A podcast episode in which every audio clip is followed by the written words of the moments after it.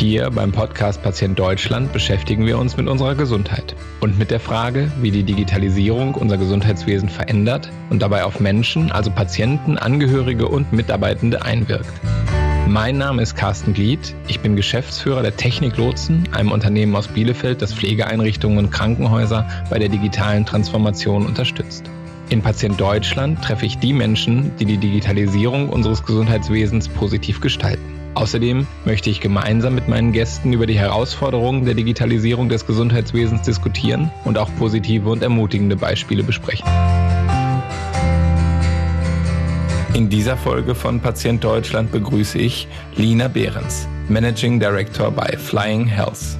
Wir haben darüber gesprochen, wie Flying Health die Akteure im Healthcare-Ökosystem miteinander vernetzt, warum es wichtig ist, statt ambulant vor stationär künftig digital vor ambulant vor stationär zu denken und welche Rolle Konzerne, Mittelstand, Startups, aber auch Amazon und Co dabei zukünftig spielen. Ich freue mich wie immer über Ihre Anregungen und Kritik Sie erreichen mich unter carsten.glied.techniklotsen.de oder per LinkedIn und Twitter. Und nun viel Spaß bei dieser Folge von Patient Deutschland.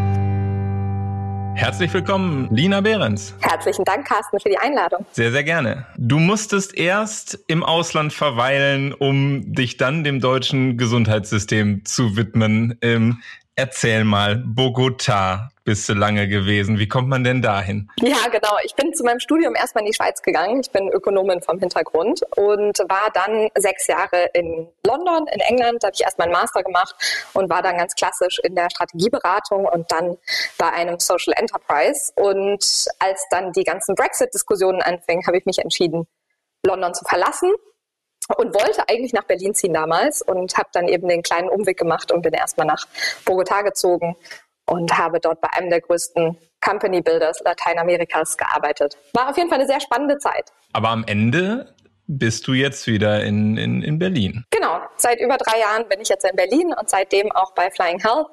Und ja, bringe, glaube ich, einiges aus dem Ausland mit äh, und lerne mein eigenes Land noch mal besser kennen, seit ich wieder zurückgekommen bin. In den Dschungel des deutschen Gesundheitswesens hat es dich verschlagen. Ähm, erzähl ein bisschen, was macht Flying Health? Flying Health ist äh, das führende Ökosystem für die Zukunft der Medizin. Ähm, so würden wir uns bezeichnen. Ökosystem kann jetzt äh, relativ viel bedeuten. Äh, bei uns ist es so, dass wir mit großen Unternehmen im Gesundheitsbereich zusammenarbeiten, also von Krankenhausgruppen, Versicherungen, Pharma, MedTech, aber auch Consumer Goods Unternehmen und ihnen helfen dabei zu verstehen, ähm, wie die Zukunft der Medizin aussehen könnte, was es für potenzielle Neuerungen gibt und dann ganz wichtig auch den Link zu schlagen, was bedeutet das denn für die Geschäftsmodelle unserer einzelnen Kunden, Müssen sie äh, sich irgendwie anders aufstellen? Gibt es potenzielle neue Geschäftsmodelle?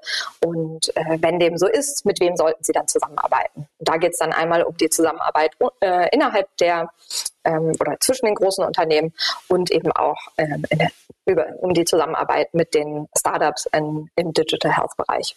Genau, wir haben ein Team, was tagtäglich sich anschaut, was so auf der Welt äh, global passiert ähm, und bringen da, glaube ich, viele Impulse und äh, Gedankenanregungen mit und schauen uns dann gemeinsam mit unseren Kunden an, wie man das dann auch in die Tat umsetzen kann. Und so von deinem Lebenslauf her, verknüpft das so die Zeit in London, wo es, glaube ich, Impact und, und Social war, mit, mit der Zeit in, in Bogotá, äh, wo es dann Company Building war? Ja, auf jeden Fall. Also ich habe in der Strategieberatung vor allen Dingen im äh, Gesundheitsbereich gearbeitet, beziehungsweise also ich war bei der Boston Consulting Group und habe da viel in der Schnittstelle Gesundheit, also Healthcare und äh, was sie Technology Advantage nennen, ähm, gearbeitet, habe da verschiedene Projekte gemacht, mit verschiedenen NHS-Organisationen zusammengearbeitet, also sowohl Krankenhäuser als auch in England gibt es ja nicht die klassischen Versicherungen, sondern dann die sogenannten Clinical Commissioning Groups habe aber auch mit CROs, also Clinical Research Organisationen zusammengearbeitet, mit Pharma zusammengearbeitet.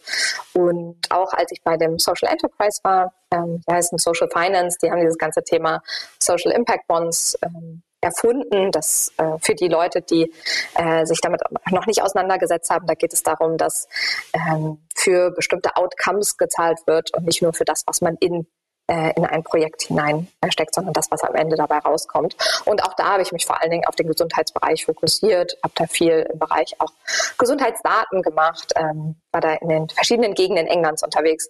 Und in Kolumbien war es dann ganz anders. Das war dann nicht im Gesundheitsbereich. Ähm, was ich dort gemacht habe, war, dass ich Teil des Management-Teams von dem Company Builder war und immer in die einzelnen Portfoliounternehmen gegangen bin, wenn es da gerade äh, wenn da gerade eine Hand gebraucht wurde. Und da habe ich halt verschiedene Firmen mitgeleitet, von einer Schulbusfirma zu ähm, dem Eröffnen eines Büros eines äh, für ein Fintech zur äh, Eröffnung einer Resta neuen Restaurantkette. Also es war sehr, sehr hands-on, äh, gleichzeitig auch strategisch. Also genau, da habe ich sehr, sehr, sehr viel gelernt, aber äh, in dem Fall ging es eben nicht um den Gesundheitsbereich. Und jetzt überlege ich schon die, die ganze Zeit, so, wer hat dich jetzt angerufen in, in, in Bogota und was äh, hat der oder die dir erzählt, äh, da, damit du zu deinem jetzigen Job gekommen bist? Vom Schulbus äh, und Fintech nach Deutschland in die Gesundheitswirtschaft? Ja, es war eigentlich andersherum. Ich habe mich erst entschieden, dass ich dann doch nach Deutschland zurückkommen wollte. Also ich war eben 13 Jahre im Ausland okay. und äh, irgendwann war dann doch die Zeit zu sagen, äh, jetzt geht's zurück, jetzt geht's nach Berlin und äh, dann habe ich mir natürlich überlegt, okay, wofür brenne ich, äh, was hat mir eigentlich mit am meisten Spaß gemacht? Und es war äh, inhaltlich eben der Gesundheitsbereich, äh, wo ich eben viel Erfahrung schon in, in England sammeln durfte, aber von der Art der, äh, zu arbeiten war das in Kolumbien eben sehr, sehr spannend. Und da bin ich auf Flying House gestoßen und äh, Flying Health, also die Idee gibt es schon seit äh, 2012, die Firma selbst seit 2016. Und ich war dann die erste Externe, die mit in das Management-Team gekommen ist. Äh, es war noch ein sehr, sehr kleines Team äh, damals. Wir waren so, ich glaube, so acht, neun Personen ähm, insgesamt in der Firma. Und genau, jetzt seit ähm, etwas mehr als anderthalb Jahren dürfen meine Kollegin Laura und ich äh, die ähm, Firma auch leiten und ja, unser Team mit aufbauen. Und sind es knapp über 20, rekrutieren auch gerade fleißig. Also haben sehr viele Stellen offen, falls da der ein oder andere Hörer oder Hörerin gerade Interesse hat, äh, schaut gerne auf unsere Website. Dann musst du jetzt natürlich ein bisschen mehr erzählen, was ihr macht. Also ein bisschen konkreter, sonst weiß ich ja gar nicht, ob ich mich bewerben soll oder nicht. Klar, wir arbeiten äh, mit unseren Kunden äh, zu verschiedenen Themen. Also als Beispiel, wir arbeiten schon sehr, sehr lange mit den Sana-Kliniken. Dann arbeiten wir eng mit dem ähm, Team zusammen, was sich anschaut, wie man Innovationen äh, in die verschiedenen Krankenhäuser bringen kann. Ähm, und scouten dann für, die, äh, für das Team den, den Markt, schauen uns für bestimmte Themen an, ähm, was gibt es eigentlich, oder erstmal schauen wir uns an, was gibt es eigentlich für Probleme, welche Probleme sollte man angehen? Und wenn äh, wir ein Problem identifiziert haben, dann äh, schauen wir, was es für Themen, für, für Lösungen schon auf dem Markt gibt und diskutieren die dann mit dem Team, ähm, machen dann gehen durch einen Prozess durch, um zu schauen, welche da am äh, relevantesten sein könnte, um diese Lösung anzugehen und unterstützen dann äh, Pilotprojekte aufzusetzen und das dann im dem gesamten Konzern äh, auszurollen. Das ist so ein Beispiel, was wir schon relativ lange machen. Ich persönlich arbeite ähm, äh, gerade mit einem Consumer Goods Unternehmen äh, zusammen äh, namens Essity, ist ein schwedisches Unternehmen. Viele von den Hörern, Hörerinnen haben vielleicht den den Namen noch nicht gehört, aber äh, sehr viele haben schon Produkte von Essity genutzt. Also äh, in Deutschland sind das zum Beispiel Tempo oder Ceva. Ähm, in anderen Ländern sind es aber auch viele Produkte im, im Bereich Hygiene, ähm, gerade auch für Frauen. Und äh, die ähm, äh, die Firma hat ein, ein Team aufgesetzt, was sich äh, konkret anschaut, was es für innovative Produkte im Bereich Feminine Care oder Femtech gibt. Und da schauen wir uns äh, eben auch an, wie, welche Themen sind relevant, ähm, wie funktioniert äh, der gesamte Prozess, dass man herausfindet, was, was, ist, was sie eigentlich für Lösungen anbieten sollten. Und wenn, wenn wir bestimmte ähm, Bereiche identifiziert haben, wie zum Beispiel äh, Menopause oder ähm, äh, auch Themen rund um äh, die Periode, äh, dann schauen wir uns an, was gibt es da für Produkte, ähm, mit wem sollte man zusammenarbeiten und sind dann in den Gesprächen mit dabei und agieren eben häufig als Mittler zwischen den zwei Welten, also zwischen den Startups und den, und den Corporates. Das heißt, der Startup-Bereich spielt auch eine große Rolle bei euch, also weil, weil da viel Innovation herkommt in, in Deutschland? Genau, also was mir immer wichtig ist, ist, ähm, ich glaube, wir sind in der, also aus der Zeit heraus, wo Corporates nur mit Startups zusammenarbeiten wollten, um zu sagen, wir sind jetzt innovativ. Äh, was wir mit unseren Kunden immer machen, ist erstmal zu definieren, in welchen Bereichen wollen sie sich eigentlich anders auf. Also wir fangen immer als Impulsgeber an, schauen uns an, was gibt es eigentlich draußen auf der Welt, was passiert. Und gerade in, in Deutschland, ähm, in, in vielen Rollen ähm, haben die Personen gar nicht oder die Entscheidungsträger gar nicht die Chance, äh, so äh, in die, in die Zukunft zu schauen und zu sagen, was heißt denn das eigentlich für mein Geschäftsmodell? Und da, da kommen wir rein und wir geben dann in, in Workshops mit unseren Kunden Ideen und sagen, Mensch, Ne? Also wenn man sich das Geschäftsmodell von heute anschaut, wenn man diese drei Themen, die wir jetzt in den letzten Monaten beobachtet haben, anschaut, ähm, dann sehen wir, dass ihr euch eigentlich anders aufstellen müsst in der Zukunft. Und wenn wir dann ähm, äh, identifiziert haben, in welchen Bereichen es vielleicht eben potenzielle neue Geschäftsmodelle gibt oder Änderungen geben sollte oder äh, Probleme, die gelöst werden sollten, dann gibt es immer die Frage, sollte das dann in-house passieren äh, oder gibt, sollte man mit jemandem kooperieren oder sich vielleicht eine Lösung einkaufen. Ähm, und dann, wenn es letzteres ist, dann geht es auch darum, gibt es vielleicht, gibt es Akteure, welche Akteure gibt es im Markt? Und das können eben auch Startups sein, die Lösungen anbieten. Gerade je weiter wir nach vorne schauen, desto wahrscheinlicher ist es, dass es auch Startups in, dem, in den Bereichen gibt.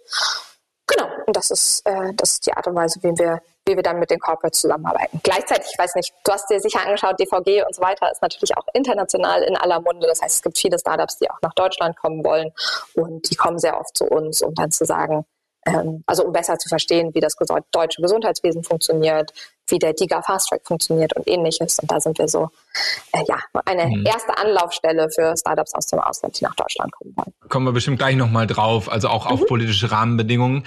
Ähm, jetzt, hilf mir noch mal ein bisschen, das einzuordnen. Also das, ist das jetzt eine Strategieberatung? Ist das eine, eine Innovations- Beratung? Ist das irgendwie Zukunftsforschung? Also ich weiß immer noch nicht, wo ich euch so richtig hinstecken soll. Ja, das geht den meisten so. Und es kommt auch wirklich sehr darauf an, äh, mit welchen also es ist, wir arbeiten je nach Kunde relativ unterschiedlich. Ne? Aber Beratung ist schon das richtige Wort. Also wir ähm, wir unterstützen unsere Kunden und bekommen, werden für die Workshops bezahlt. Äh, wir haben immer langfristige Verträge. Es ist nicht so wie bei vielen Beratungen, wo es, ähm, wo es eben um kürzere Projekte geht, die aneinandergereiht werden, sondern uns ist wirklich dieses diese langfristige Zusammenarbeit wichtig. Ob es dann Strategie oder Innovationsberatung, ich würde uns nicht als Innovationsberatung nennen, es geht schon ähm, um, um strategische Fragestellungen, aber eben immer mit dem Ausblick, ähm, ja, auf den Bereich Zukunft der Medizin. Wie sieht's aus mit, mit den anderen Teilen? Also ihr nennt das ja, glaube ich, auch Ökosystem oder ihr sagt, dass ihr im gesamten Ökosystem unterwegs seid. Dazu gehört ja auch die ähm, ja, die gesetzgeberische Seite, dazu gehört die äh, Selbstverwaltung, ähm, Krankenkassen, die Ärzteschaft ähm, und so weiter. Äh, habt ihr da auch Berührungspunkte? Ja, auf jeden Fall. Und das ist auch mit ein Punkt, weswegen ähm, viele unserer Kunden sagen, äh, rein Beratung trifft es eben nicht. Und äh, so ganz das, was wir machen, äh, sehen sie nicht bei anderen ähm, äh, Akteuren. Also wir haben ein sehr starkes Netzwerk, natürlich vor allen Dingen auch in Deutschland, äh, immer mehr auch international, ähm, wo es auch darum geht, die richtigen Personen an den Tisch zu bringen. Also wenn man wir wissen das alle, wenn man im Gesundheitssystem irgendwas ändern möchte, dann kann man eben nicht nur an einem Rädchen drehen, sondern muss eben schauen, äh, was, was bedeutet das denn eigentlich auch für die anderen Akteure. Und dann schauen wir, dass wir da die Entscheidungsträger an den Tisch bringen. Und äh, dadurch, dass, dass wir über lange Zeit äh, das Vertrauen aufgebaut haben mit den äh, verschiedenen Personen, ähm, gehen die meisten auch sehr unvoreingenommen erstmal in die Gespräche rein äh, und, und hören sich das erstmal an ähm, und sind zumindest bereit dafür, dar darüber nachzudenken, wie, ähm, wie Themen auch anders ausgestaltet werden können. Und dann schauen wir, ob da Kooperationen herauskommen. Ähm, du hast gerade gesagt, ähm, Gesetzgeber ähm, und äh, politische Rahmenbedingungen ist natürlich etwas, was, was, für uns sehr, sehr relevant ist, wo wir ähm, auch schauen, dass wir mit den, mit den Akteuren im, im Austausch stehen. Kooperation heißt ja in, in, dem Fall vielleicht auch nicht nur Zusammenarbeit, sondern auch erstmal, ja, äh, im kooperativ, also Win-Win-Win, wahrscheinlich nochmal dreimal Win-Situationen schaffen, damit dieses Knäuel von, ich sag jetzt mal, Befindlichkeiten, das uns ja auch jahrelang gelähmt hat in Deutschland, ähm, sozusagen nicht ganz so knäulig ist. Also enttüdelt ihr das äh, so, so ein bisschen auch? Das finde ich ein wunderschönes Bild. Also was, äh, was bei uns häufig passiert ist, äh, dass wir eine Idee haben und denken, wir müssen eigentlich, eigentlich kennen wir doch alle Personen dafür, um das dann auch wirklich umzu, umzusetzen. Und äh, eben dadurch, dass, ja, dass wir diese Vertrauens, ähm, Basis schon über so lange Zeit aufgebaut haben, ähm, haben wir dann die Chance auch, dass die Personen zu uns kommen und sagen, okay, wir hören uns das mal an und wir sprechen darüber und dann geht es eben weniger um diese äh, um die einzelnen Befindlichkeiten und mehr darüber, wie kann, wie kann man denn wirklich Innovation nach vorne bringen. Und ich glaube, wir sind in Deutschland sehr gut darin, immer zu sagen, es ist irgendwie alles schlecht und auch Innovation funktioniert nicht so gut, aber die einzelnen Personen, mit denen wir zusammenarbeiten, sind da schon äh, denken da schon sehr weit nach vorne und wollen auch was ändern. Wenn du es mal mit deiner internationalen Brille nochmal anguckst, glaubst du, in Deutschland ist das ganze ähm, ja, Gesundheitsökosystem besonders äh, knäulig und, und, und komplex? Äh, oder sagst du, ach komm, wenn ich nach London gucke, wenn ich nach England gucke, Großbritannien gucke, das ist auch, äh, ne, das ist auch, das ist zwar anders, aber ist auch nicht nur schön. Ich glaube, es gibt kein äh, Gesundheitssystem, was nur schön ist. Es ist ja auch ein sehr komplexes Thema. Ähm, ich glaube, dass es in England in, auf eine gewisse Art und Weise wahrscheinlich mehr ähm, Offenheit auch gibt, um äh, Innovationen auszuprobieren und auszutesten. Gleichzeitig gibt es natürlich in, im NHS äh, auf die Art und Weise, wie es aufgestellt ist, immer einen sehr, sehr starken Kostendruck. Dadurch muss natürlich auch Innovation teils vorangebracht werden, aber immer mit dem Hintergedanken, ähm, was hat das denn für finanzielle Auswirkungen? Ja, das ganze Thema ähm, Outcomes hatten wir vorhin schon kurz äh, besprochen. Auch das steht da sehr im Vordergrund, weil eben die Abrechnungen dort anders funktionieren, als sie hier funktionieren. Und ich glaube aber, dass jede einzelne Art der Abrechnung, jede einzelne Art der äh, Zahlungsströme ähm, ein, ein Anre also be bestimmte Anreize geben. Die sind, die sind dann auch nicht besser oder schlechter, sondern man muss verstehen, welche Anreize wo gesetzt werden, ähm, damit ja, damit man entweder gegensteuern kann oder äh, die auch entsprechend in Kauf nimmt. Ich glaube in Deutschland, also was ich schon sehe und was mich teilweise auch schockiert hat, ist, dass, äh, äh, dass das Thema Datenschutz und Datensicherheit häufig sehr als Bremser gesehen wird, wo ich sagen würde, also natürlich, also für mich ist es völlig selbstverständlich, dass wir auf Gesundheitsdaten äh, sehr stark aufpassen müssen und acht geben müssen und dass man ähm, Patienten nicht dazu zwingen kann, bestimmte Daten irgendwo preiszugeben. Ähm, gleichzeitig finde ich, müssen wir sicherstellen, dass das nicht bedeutet, dass einfach äh, gesagt wird, es geht nicht oder Innovation geht nicht. Und das ist schon ein Mindset, den ich hier stärker sehe, als ich ihn zum Beispiel in England gesehen habe. Ja, und ich stelle mal im Umkehrschluss, äh, wahrscheinlich hat Amazon ja auch schon mal Flying Health angerufen und gesagt, äh, Leute, pass mal auf, wir müssen jetzt mal hier den deutschen Gesundheitsmarkt ein bisschen aufräumen. Äh, könnt ihr uns mal ein bisschen den Weg weisen? Also ist es schon passiert und hältst du es für ein, für ein wahrscheinliches äh, Szenario? wir hatten schon mit verschiedenen Personen aus verschiedenen Tech-Giganten Kontakt. Ja, der, der Anruf, wie du ihn jetzt gerade beschrieben hast, hat so jetzt konkret nicht stattgefunden. Ähm, aber es, das ist natürlich, also das Thema Tech-Giganten, die in den äh, Gesundheitsmarkt gehen und was bedeutet das eigentlich für die Akteure heutzutage, ist natürlich ein großes Thema, worüber wir sehr häufig sprechen.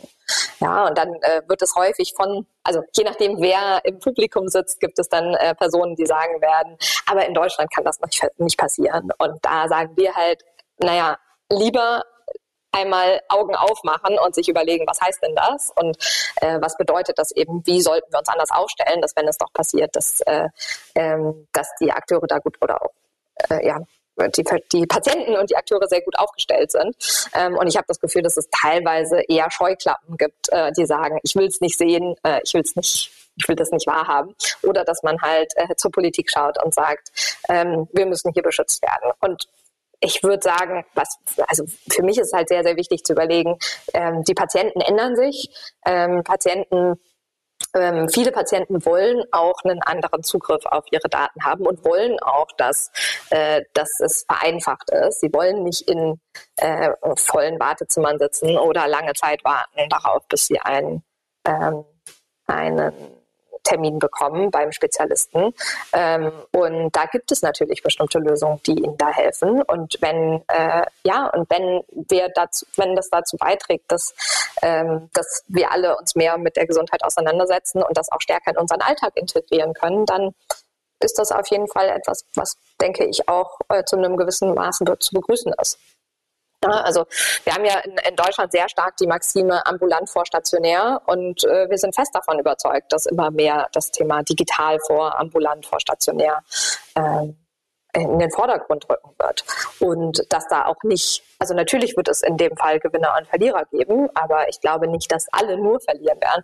Aber man kann halt nicht diese Änderungen ignorieren. Und dafür stehen wir eben ein und, äh, und diskutieren das ganz offen. Wo siehst du denn da äh, die größten äh, Chancen? Ähm, glaubst du, es braucht eher die Kraft eines ja, großen Mittelständlers oder Konzerns, ähm, also jetzt mal nicht internationale Tech-Plattformen, sondern europäischer Konzern oder deutscher Konzern, ähm, da jetzt richtig äh, zu profitieren von den, ja, auch durchaus ja Chancen, die der Markt in den letzten drei, vier Jahren ähm, entwickelt hat ähm, und, und Corona jetzt ja natürlich nochmal beschleunigt hat?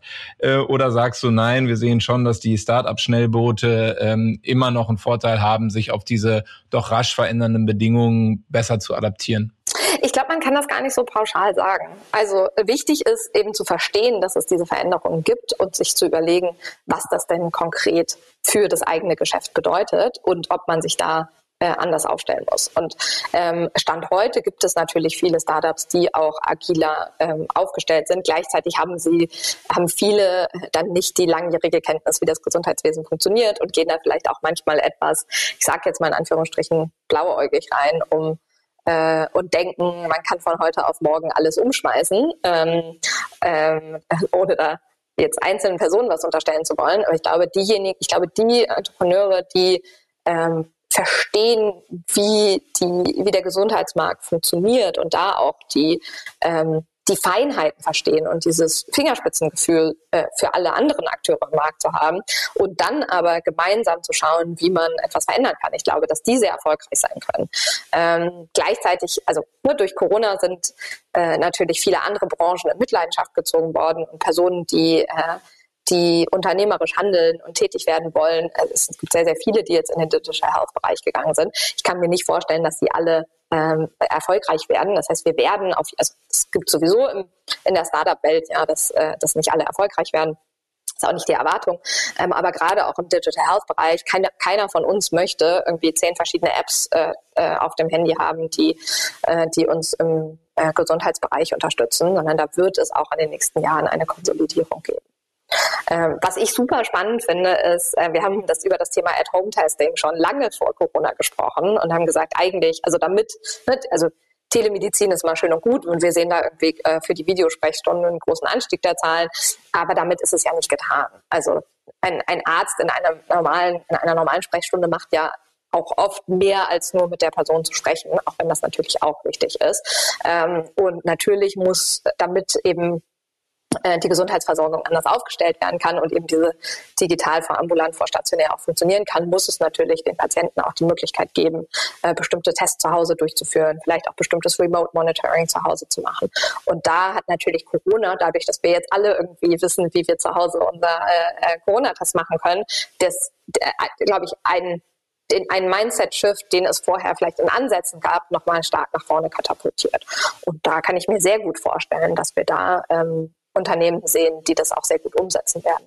Du bist ja auch aktiv in, in Beiräten äh, und Vereinigungen, um da, glaube ich, in, mit, mit den Rahmenbedingungen nochmal ein bisschen, ähm, ja, auf die Rahmenbedingungen vielleicht ein bisschen einzuwirken. Erzähl mal, was machst du, was machst du in dem Bereich? Ja, gerne. Wobei man da immer schauen muss, das sind natürlich beides ähm, Positionen, die mit dem Thema digitale Gesundheit eigentlich gar nicht so viel zu tun haben. Also ich bin einmal ähm, eine der stellvertretenden Präsidentinnen des Startup-Verbandes ähm, oder des Bundesverbands deutscher Startups.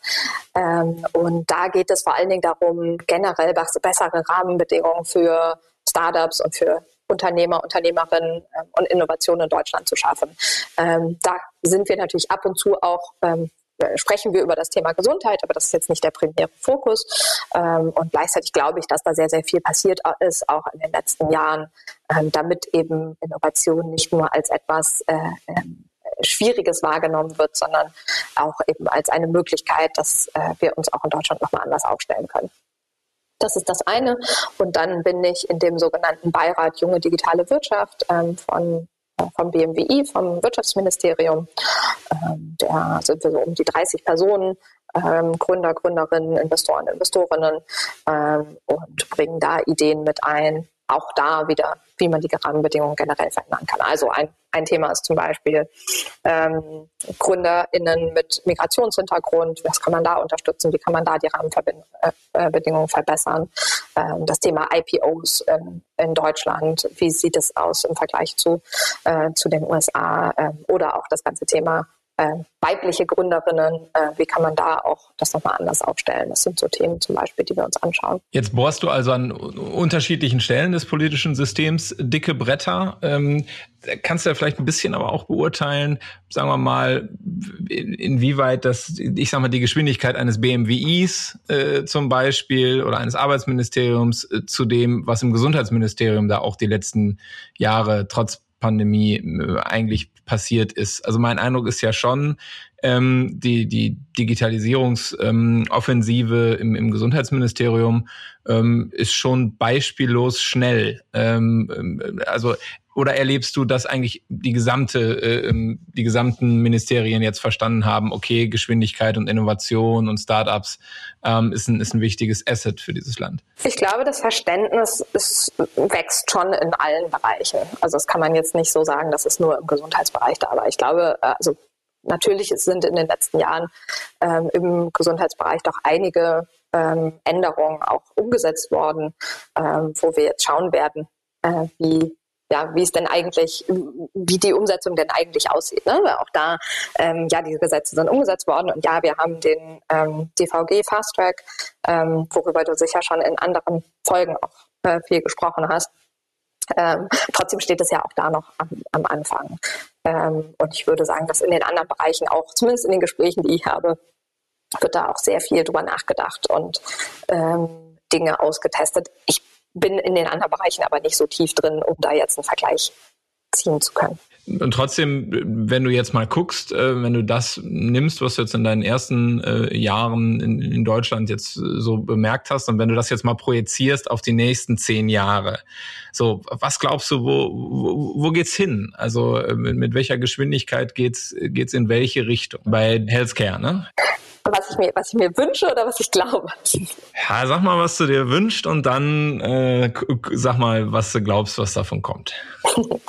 ähm, zehn Jahre hast du gesagt. Ja. Also was ich mir wünschen würde, ist, dass ähm, wir Themen, die wir jetzt durch Corona alle vielleicht äh, auch gezwungenermaßen austesten konnten oder mussten, ähm, wie beispielsweise äh, At-Home-Testing haben wir gerade schon drüber gesprochen, Videosprechstunde, Telemedizin, ähm, aber eben auch äh, Themen wie Remote Monitoring oder auch Wearables, äh, ich winke mit meiner Apple Watch, ähm, äh, dass die sich stärker in den, äh, in den Alltag integrieren lassen. Ähm, also mein Wunsch wäre, dass Gesundheit nicht etwas ist, worüber man äh, sich nur Gedanken macht, wenn man äh, dann halt akut davon betroffen ist, sondern dass das etwas ist, was nach und nach immer stärker in unseren Alltag integriert wird, ähm, dass das auch bedeutet, dass äh, man, dass Gesundheitskompetenz stärker ausgeweitet wird äh, bei den Patienten und Patientinnen, wozu ja auch viele der digitalen Lösungen auch beitragen können. Ähm, dass es Unterstützung gibt dafür, dass äh, medizinisches Personal, Ärzte, Ärztinnen sehr viel mehr Zeit auch haben, mit den einzelnen Personen zu sprechen, weil sie unterstützt werden dabei, ähm, bestimmte Anamnese, Fragebögen ähm, vorab schon ausgefüllt bekommen haben oder ähm, dass die elektronische ähm, Patientenakte so ausgestaltet ist, dass die wichtigsten Punkte schon mal gehighlightet sind und man sich nicht durch äh, unglaublich viele Papiere oder äh, DVDs oder CD-ROMs äh, durchklicken müsste. Ähm, das würde ich mir wünschen, ähm, dass da, dass, dass man auch auf einer anderen Augenhöhe miteinander ähm, sprechen kann. Ähm, ich glaube, dass das noch ein, also zehn Jahre sind gar nicht so lang im Gesundheitswesen. Äh, ich könnte mir vorstellen, dass wir zumindest einen Schritt in die Richtung gehen werden. Und dass wir jetzt auch sehen, dass ähm, Medizinstudenten oder jüngere Ärzte, die oder auch also es ist nicht nur das Alter, aber auch Ärzte allgemein, die ähm, in ihrem Privatleben sehr viele, ähm, auch sehr hilfreiche digitale Tools haben, anfangen mehr vermehrt zu fragen, warum muss ich denn dann äh, in meinem tagtäglichen äh, so mit Systemen arbeiten, die mir eben nicht helfen. Und äh, dass dadurch auch sowohl von der Patientin, Patientinnenseite äh, der Pull kommt, die sagen, eben, ich warte nicht äh, sechs Monate darauf, dass ich bei einem Hautarzt einen äh, Termin bekomme, ähm, sondern ich nutze dann hier vielleicht auch mal andere Lösungen. Gleichzeitig eben auch ähm, eben, eben medizinisches Personal sagt, Mensch, hier gibt es doch ganz viele Lösungen, warum kann ich hier nicht Unterstützung bekommen? Und dann eben nach und nach auch äh, die Rahmenbedingungen dafür geschaffen werden, dass das eben funktioniert. Immer wissen, dass äh, natürlich Datenschutz, Datensicherheit sehr, sehr wichtig ist. ähm, und, und auch angegangen werden muss. Was gibt dir denn eher Hoffnung, dass wir da gute zehn Jahre sehen und was lässt dich eher so ein bisschen grübeln, ob wir wirklich zehn gute Jahre sehen? Naja, Hoffnung gibt's mir in, äh, mit allen Kunden, mit denen wir zusammenarbeiten, wo wir äh, sehr, sehr gute Diskussionen haben, Workshops haben, konkrete Lösungen oder konkrete Probleme identifizieren und dann schauen, was es da schon für Lösungen auf dem Markt gibt. Ähm, und dann äh, erfolgreiche ähm, Kooperationen mit aufzusetzen und zu sehen, wie das dann wirklich auch ausgerollt und angenommen wird. Das ist jedes Mal ein äh, das Strahlen auf den Augen und äh, das sehen wir, sehen wir auch im Team sehr, sehr stark. Ähm, äh, Situationen, wo ich dann denke, Mensch, vielleicht sind wir doch noch weiter entfernt, als, äh, als ich das denke. Ist, ich werde relativ häufig eingeladen, auch Keynotes zu halten oder ähnliches oder auch Personen in meinem Team äh, machen das und dann ähm, die typischen Reaktionen zu bekommen, wo man denkt, die, die haben wir auch schon vor äh, äh, zwei, drei, vier, fünf Jahren bekommen, dass die Reaktionen dann eher sind, das kann ich mir nicht vorstellen, in Deutschland passiert da doch eh nichts. Ja, und dass dann versucht wird, möglichst gegen die Innovation zu lobbyieren. Mhm. Abschlussfrage. Ähm, wenn jetzt jemand zuhört, sagen wir mal ein, ein Unternehmen, das äh, ähm, sich, das sich denkt, ah, dieses digital vor ambulant vor stationär, das hört sich schon äh, äh irgendwie sinnvoll an. Ähm, so, und jetzt mal abgesehen von dem Tipp, äh, Flying Hells anzurufen, äh, so, was, was gibst du denen mit auf den Weg? Also, wie, wie, wie kann man sich dann sozusagen? Was muss man mitbringen, um, äh, um, um ein bisschen in die Richtung sich stärker zu beschäftigen? Also es gibt ja relativ viele Akteure hier in, äh, in Deutschland auf dem Markt. Also ähm, man könnte sich mal anschauen beim Health Innovation Hub vom äh, BMG zum Beispiel, was sie äh, für Informationen rausbringen. Ähm, man könnte sich das äh, DIGA-Verzeichnis anschauen. Also Stand heute haben wir so um die, äh, es müssten 15 DIGA sein, die eben erstattet werden können. Also vielleicht einfach auch mal die eine oder andere auszuprobieren. Ähm, es gibt relativ viel. Das Thema Mental Health ist natürlich sehr, sehr wichtig geworden, auch im letzten Jahr. Ich glaube, zumindest mein Eindruck ist, dass sehr viele Personen sich damit noch mal mehr auseinandergesetzt haben. Ähm, gerade dadurch, dass äh, so viele Personen vielleicht auch nicht äh, das beste Jahr hatten ähm, aufgrund der, der Pandemielage. Ähm, also da gibt es zum Beispiel ein, ein Startup, mit dem wir zusammenarbeiten, Hello Better, hat, äh, äh hat da sehr spannende Lösungen auch mit äh, aufgebracht und teils auch im Rahmen der Corona-Krise äh, frei verfüglich aufgestellt. Hannes Klepper war auch schon Gast hier im, im Podcast. Ja, wunderbar. Genau. Also sich, sich diese verschiedenen Themen äh, anzuschauen und zu gucken und, und, dann nach vorne zu denken, äh, wie könnte das denn aussehen, wenn man das zusammenbringt. Und ja, klar, auch sich anzuschauen, Amazon ähm, ist gerade, äh, also nach der Übernahme von PillPack und im Moment sind sie gerade dabei, stationäre Apotheken mit aufzustellen. Apple geht sehr stark, gerade auch in dem Bereich klinische Studien mit Apple Watches und ähnliches. Ähm, Google ist dabei ein Electronic Health Record oder hat schon ein Electronic Health Record aufgestellt. Also sich auch da vielleicht etwas mit auseinanderzusetzen und sich dann zu überlegen, okay, wie wollen wir denn eigentlich ähm, als Unternehmen äh, aufgestellt sein und was können wir denn anders machen? Ähm, und dann wahrscheinlich doch bei Flying Health anrufen. Und wenn wir jetzt noch nicht genug Kopfzerbrechen ausgelöst haben, dann können wir es in dieser Folge auch nicht mehr retten. Ich danke dir sehr für deine Zeit äh, und wünsche dir viel Erfolg auf deinem weiteren Weg. Herzlichen Dank, Carsten.